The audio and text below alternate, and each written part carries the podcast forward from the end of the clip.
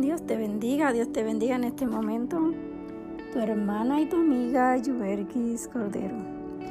Proverbios capítulo 16 y su verso 24 dice la palabra de Dios. Panal de miel son los dichos suaves, suavidad al alma y medicina para los huesos. Qué hermosas palabras. Dice que las palabras, los dichos suaves, son como una medicina.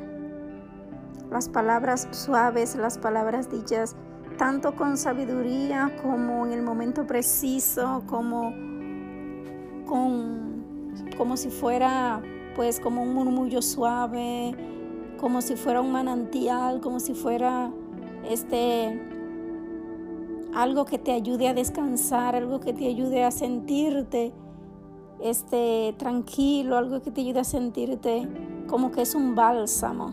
Qué hermosas son las palabras suaves.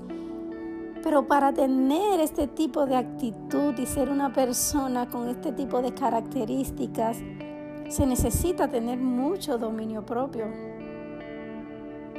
Para poder ser una persona así, necesitamos a Dios. ¿Por qué?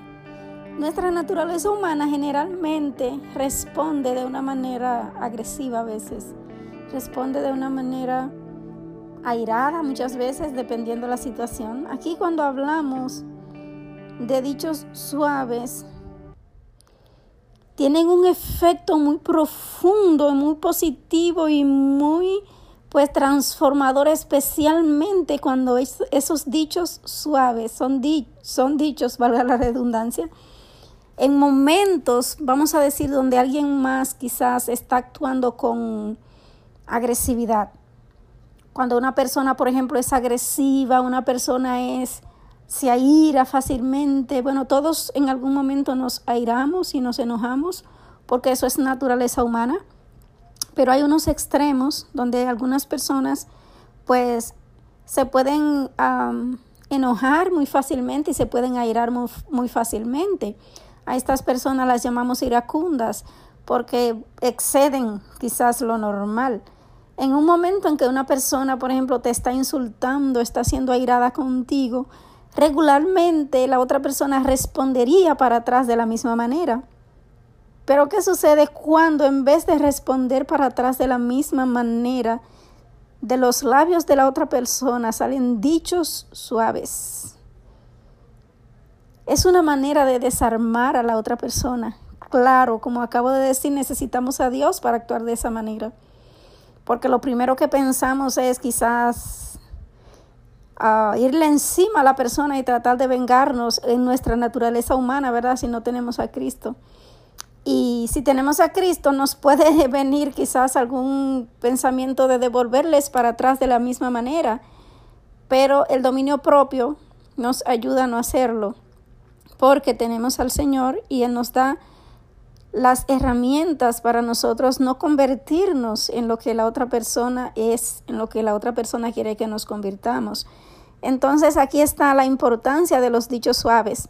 Cuando, cuando en vez de responder de la misma manera que la otra persona irada nos está hablando, por un lado demostramos que tenemos a Cristo, demostramos que somos diferentes y por el otro lado, desarmamos a la persona.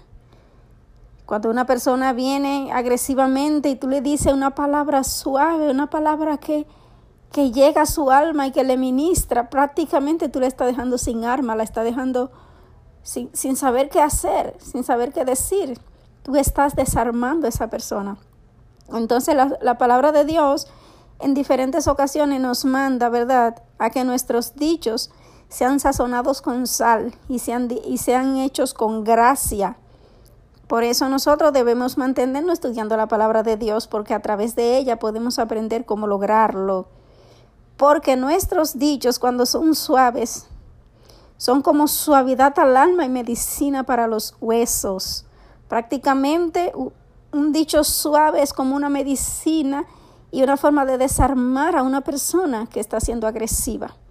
Entonces, ¿qué podemos hacer en este punto? Solamente pedirle a Dios que nos ayude a tener ese dominio propio que necesitamos y que nos ayude a tener esa capacidad que solamente Él puede darnos para tener dichos suaves en nuestra boca, aunque de la otra persona vengan palabras agresivas, que nosotros podamos hacer la diferencia a no convertirnos en la otra persona y a poder desarmar a aquellos que son iracundos, dando dichos suaves y agradables basados en la palabra de Dios y basado en la verdad.